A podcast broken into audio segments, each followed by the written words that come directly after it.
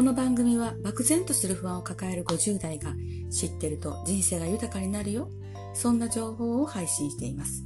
私らしく賢くしなやかに楽しむ番組。50歳からの新生活スタイル。はい、吉永琴音です。えー、皆さん、普段の生活の中でふと、このままでいいのかな？と立ち止まったことありません？多くの方が思ってらっしゃるのではないかな？と思います。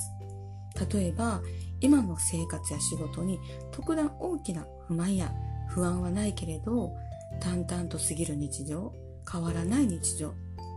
ありがたいことなんだけど、このままでいいのかなって。そしてそんな気持ちから何かを始めてみようかなって思ったりしません？そんな時私に合ったものって何だろう？また私は何に向かって目指していったらいいんだろう？と考えたりしません？だけど、この年だから今更新しいことに挑戦してもって思ったりしてね。確かにそうですよね。今から新しいことをして、それを自分のものにして吐き出すっていうのは、時間がかかって気がつけば、あっという間に60歳になってるかもしれません。60歳になって活かせるものだったらいいんですけどね。えー、そんなことから一般的にお仕事でお金を得たい場合は、これまでに経験したことをされると良いと言われていますよね。家のことであれば、時短料理、作り置きおかず、他に収納とか時短家事とかね。仕事のことだったら経験した仕事の内容を活かしてとか。過去の経験これまでに積み上げたものを活かして次の道を目指す方がいいとよく言われています。そして、うん、目指すものが決まってその選んだ道を進んでいく中で私が選んだ道は目指した道はこれで良かったのだろうかとか選んだ道を一生懸命にやってきた。そのためにほったらかしにしてしまったこととか、それは今となってはすごく大切なことだったとかね。と立ち止まってしまうことありません、えー、よく聞く話なんですが、子供が高校生ぐらいになって家での会話がなくなり何を考えてるのかわからない。それで、えー、子供の友達のママのインスタやツイッターから子供の様子を探ってみるってこと。子供が小さかった時もっと一緒に過ごす時間を大切にすればよかったとか、もっと写真を撮っておけばよかった。もっと、もっとビデオを撮ればよかったとかね。そして、これもよくある話なんですが、亡くなった親のこと。や、えー、不自由になった体になってしまった親のことね。あの時もう少し話を聞いてあげればよかったとか、元気な時にもっといろんなところに出かければよかったとかね、えー、自分が本当に大切にしたいことを日々の暮らしの中で見失うっていうか流されていってしまう。この自分が本当に大切にしたいことは何なのか。私が本当に求めているものは何なのか。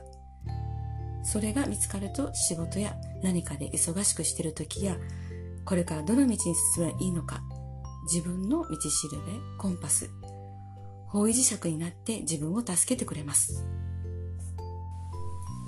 ではどのようなことをすれば自分を知ることができるのか。それは客観的に自分を見る。自己清察をすることなんですね。自己清察の方法っていろいろありますよね、えー、ここでは価値観リストっていうものをご紹介させていただきます。皆さん価値観リストはご存知ですか？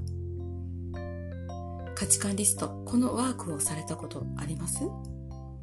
これは、えー、自己清察に使われる方法の一つで、メンタリスト DAIGO さんの本、無駄に悩まない理想の自分になれる超客観力に載っています。DAIGO さんはこの本についてこうおっしゃっています。この本書の目的は自分自身を知る能力を高め、人間特有な思い込みから脱却し、本来の客観力を取り戻すことと、えー、自分のことを95%の人が理解していると思ってますが、実際は10から15%でしか理解できてないんですね。例えば、自分を内観、えー、見つめる時にね自分が意識していることや気持ちが向いてる方向に意識がいってしまいます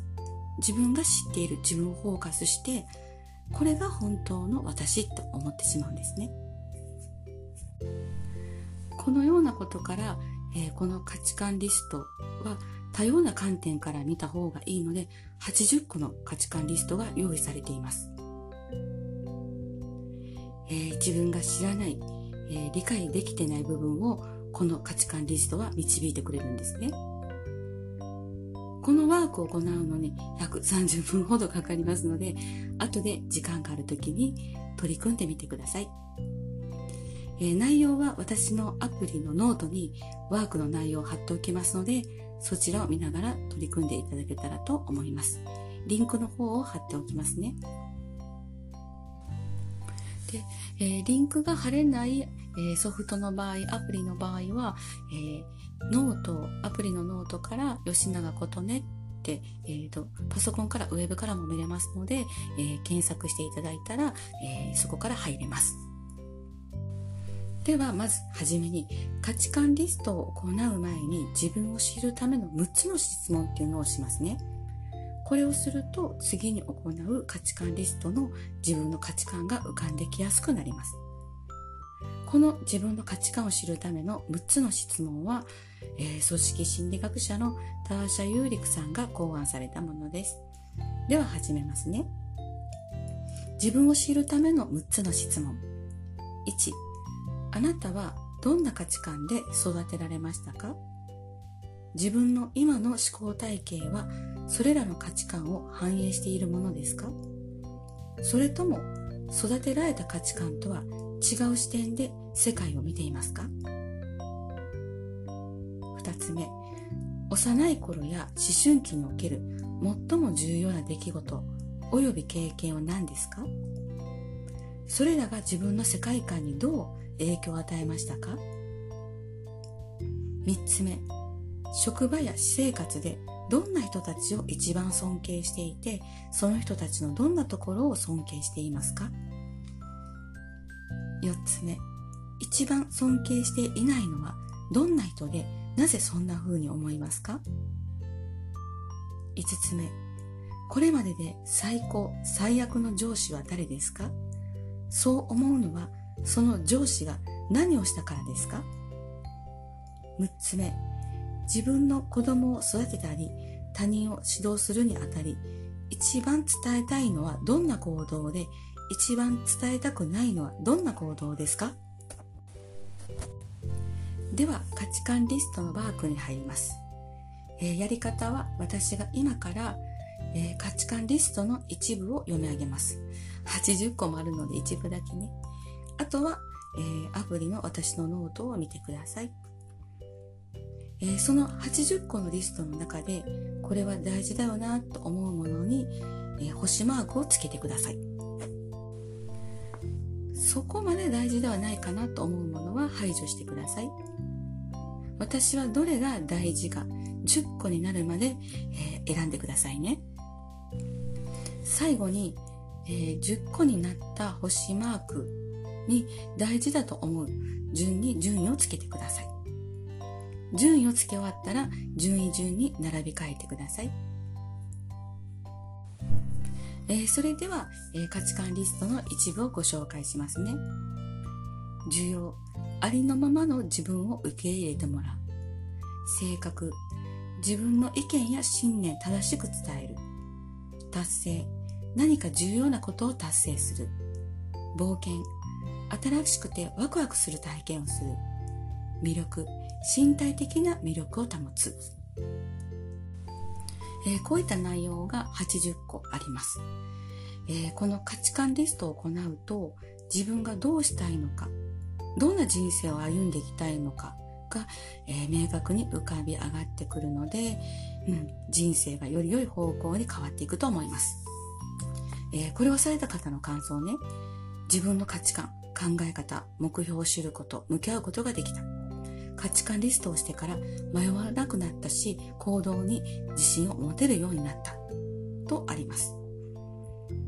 えー、私の場合は、えー、仕事や家事で忙しい時どんなに忙しくても私の大事にしている価値観リストは家族幸福で愛に満ちた家庭を作る特に子供との時間です、えー、仕事や家事は私にとってそれほど重要なことではないと線を引くことができるようになりました、えー、私はこの価値観リストを自分の基本軸として置いてましてその真ん中にピンを打ってセンターピンみたいにねえ、そのセンターピンの上にコンパス、方位尺を置いて、コンパスが動くと、私が望んでいない違うところに行こうとしてるよ、とメッセージをもらってる感じなんですね。うん、そんな感じで、はい、えー、活用してます。で、えー、このピックアップした10個の価値観リストを、まあ、できたら書き出すとか、プリントするとか、縮小するとかして、携帯の画面の待ち受けにしたり手帳に挟んだりすると、まあ、よく見るところに置いておくと、うん、いいかなとおすすめします。あなたが何か始めようとする時や忙しくて追われている時その、